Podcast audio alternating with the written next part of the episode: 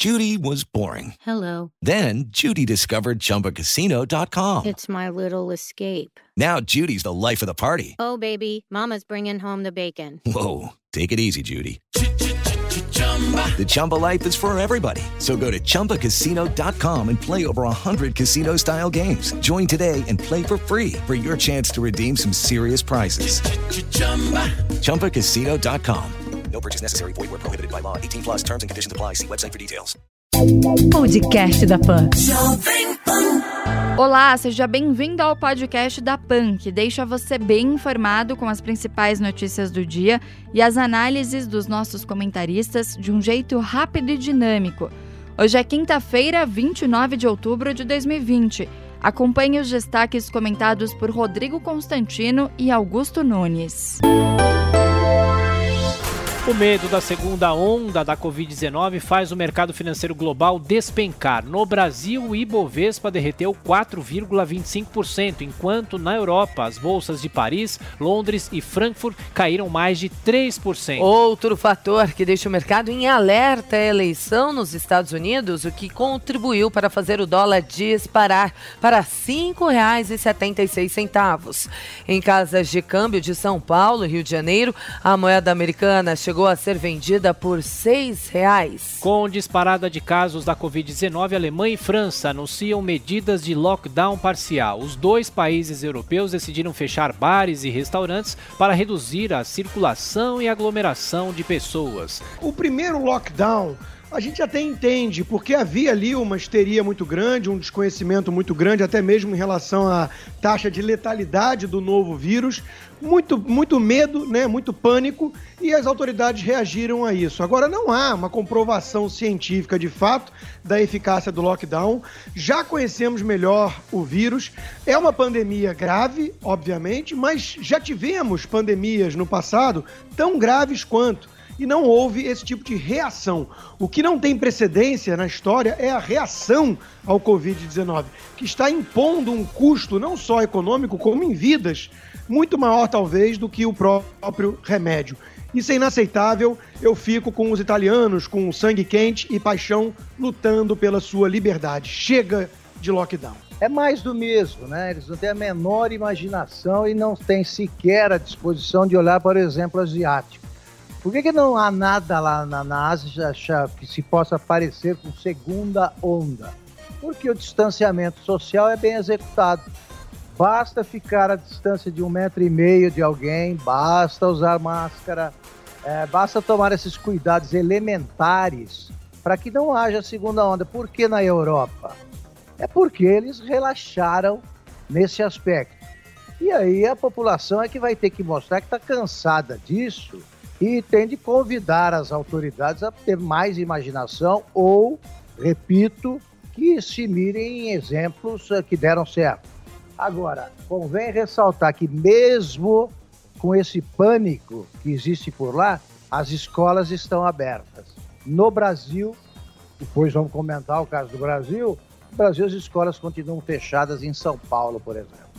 Anvisa libera a importação da matéria-prima da Coronavac. A medida autorizou a entrada no Brasil dos itens necessários para o Instituto Butantan fabricar até 40 milhões de doses da vacina contra a Covid. O Brasil passa de 158 mil mortes ligadas à Covid-19. Segundo dados do Ministério da Saúde, o país tem 5 milhões 468 mil casos confirmados da doença, com 4 milhões 934 mil pacientes recuperados. Eu prefiro destacar os bons números aí obtidos em São Paulo, por exemplo. Nesta quarta-feira, a média móvel de, de mortes por dia foi de chegou a 91 mortes. É a menor desde 24 de abril, quando ocorreram 82 mortes por Covid no estado de São Paulo.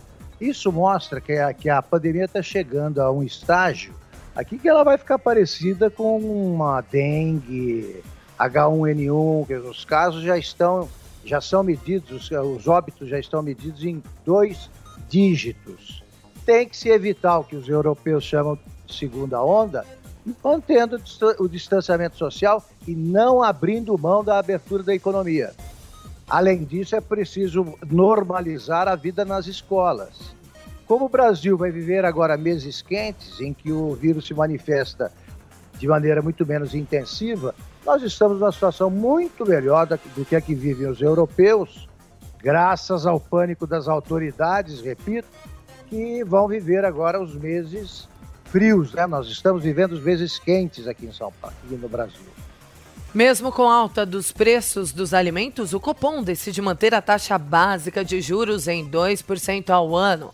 Desde agosto, a Selic está no patamar mais baixo da história e economistas avaliam que esse nível deve ser mantido em 2021. Após onda de críticas, Jair Bolsonaro revoga decreto sobre estudo para a privatização de postos de saúde. Em uma rede social, o presidente alegou que a medida tentava concluir obras de mais de 4 mil unidades básicas de saúde. O presidente errou ao recuar e revogar essa, essa questão, esse decreto é, porque ele não tinha nada demais. Houve uma grita ensurdecedora por parte da esquerda que fica em busca de uma é, é, de um slogan, de um pretexto para atacar o governo. E aí começaram a falar que era um desmonte do SUS.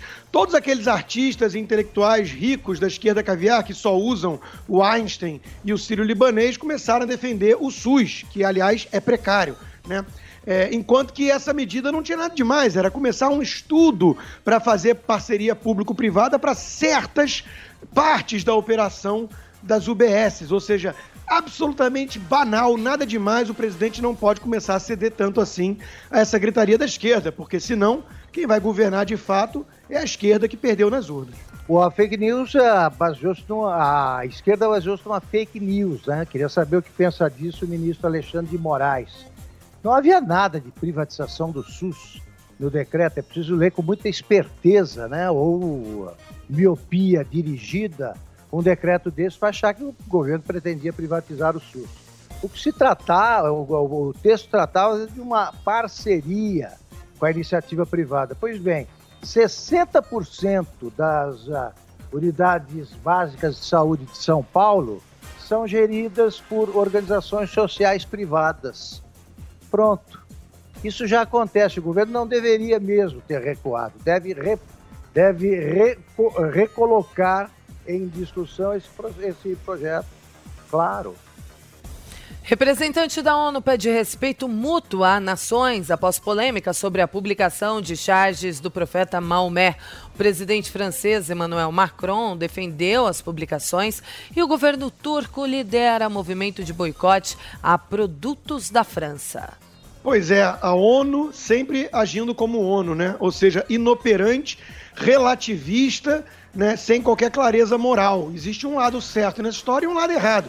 Existe uma cultura, uma civilização tolerante, inclusive onde pode-se fazer os mais nefastos ataques à sua principal religião, que é o cristianismo, e existe outra cultura que exige submissão ou degola. Né? E hoje mesmo parece que já tivemos mais um caso de atentado com faca em Nice, envolvendo, ao que tudo indica aí, mais um da religião da paz. São tantos lobos isolados que formam a maior alcateia do planeta. Pelas oitavas de final da Copa do Brasil, Santos e Ceará empatam sem gols na Vila Belmiro. E o Flamengo faz 1 a 0 no Atlético Paranaense. O Internacional venceu o Atlético Goianiense por 2 a 1 e o Corinthians perdeu por 1 a 0 para o América Mineiro. Hoje o Palmeiras pega o Bragantino e o Grêmio recebe o Juventude.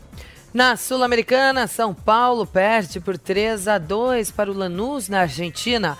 O Vasco vence o Caracas por 1 a 0 e hoje o Bahia enfrenta o Melgar. E na Liga dos Campeões da Europa, o Barcelona fez 2 a 0 na Juventus e mesmo placar da vitória do PSG sobre o Istambul.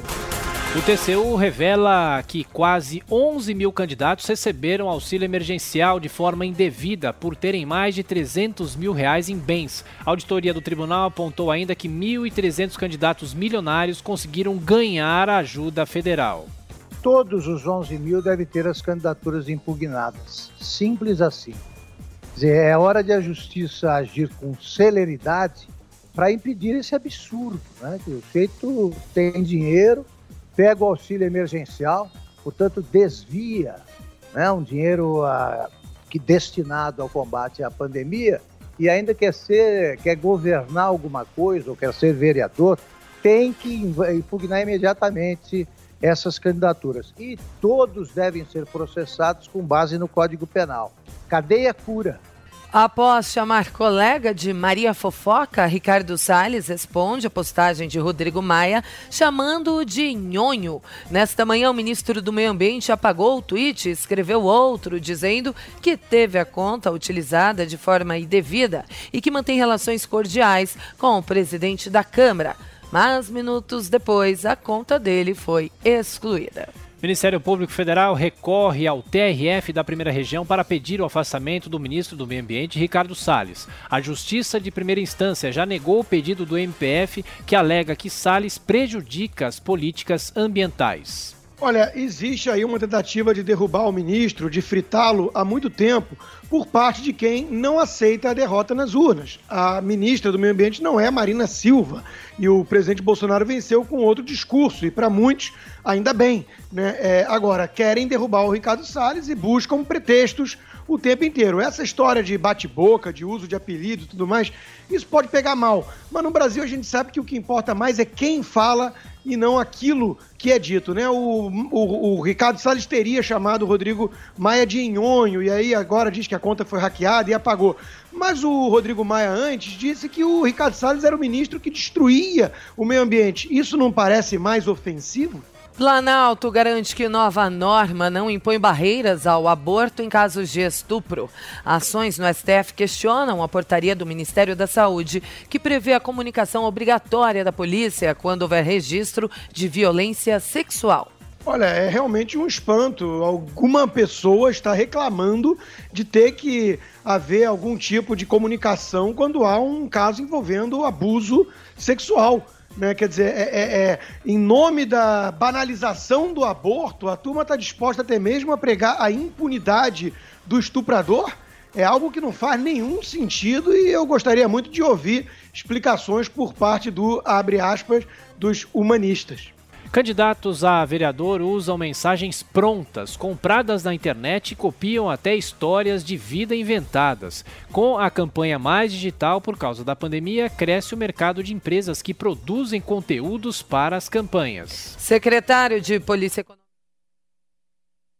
2021, Adolfo Saxida explicou que isso vai refletir o aumento da procura das pessoas por emprego com a retomada da economia nenhuma surpresa.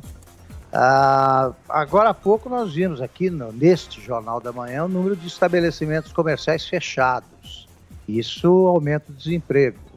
Ah, ah, quem buscou o primeiro ano, quem queria buscar o primeiro emprego neste ano, nem teve chance, né? Não pôde sair de casa, em, vários casos, para procurar isso aí. No ano que vem nós vamos ter ah, gente preparada para o gente em busca do primeiro emprego deste ano e do próximo. Vai duplicar o número de pessoas querendo ingressar no mercado de trabalho. A pandemia desempregou muita gente. Agora cabe aos defensores ardorosos do, da quarentena para todos apresentar soluções também para a economia.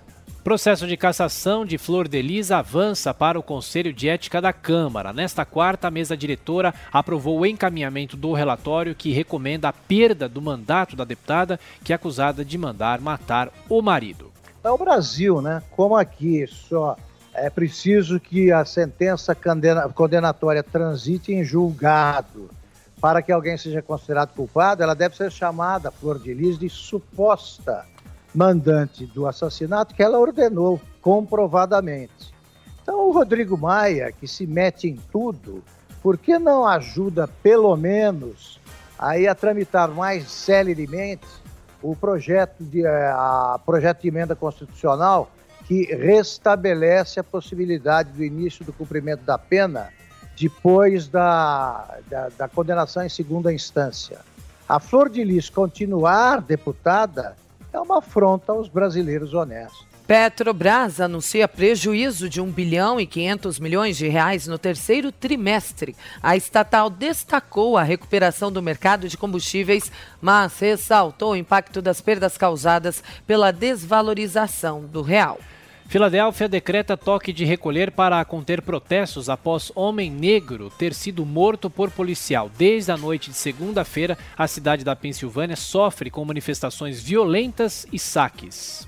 Pois é, essa história parece que não vai embora tão cedo, né? Ou pelo menos vamos, vamos esperar a eleição, porque é óbvio que existe aí uma, um alinhamento, uma simpatia mútua entre esses radicais do Black Lives Matter e também da Antifa, e o Partido Democrata, que acaba passando pano e passando a mão na cabeça desses, inclusive mais violentos e mais radicais, que, em nome da justiça racial, acham que têm o direito de espalhar o terror e o caos pelas cidades. O Joe Biden se vende como o único capaz de remediar esse problema, e isso não é verdade. No governo Obama também aconteciam é, é, ataques violentos dessa forma.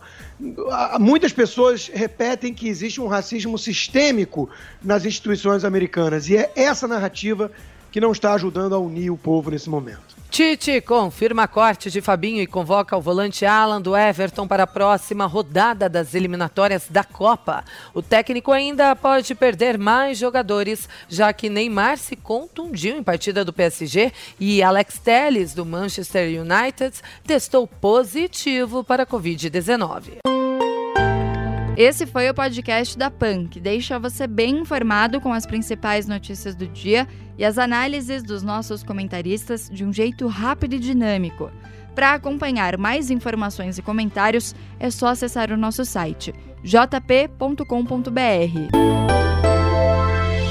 Podcast da PAN.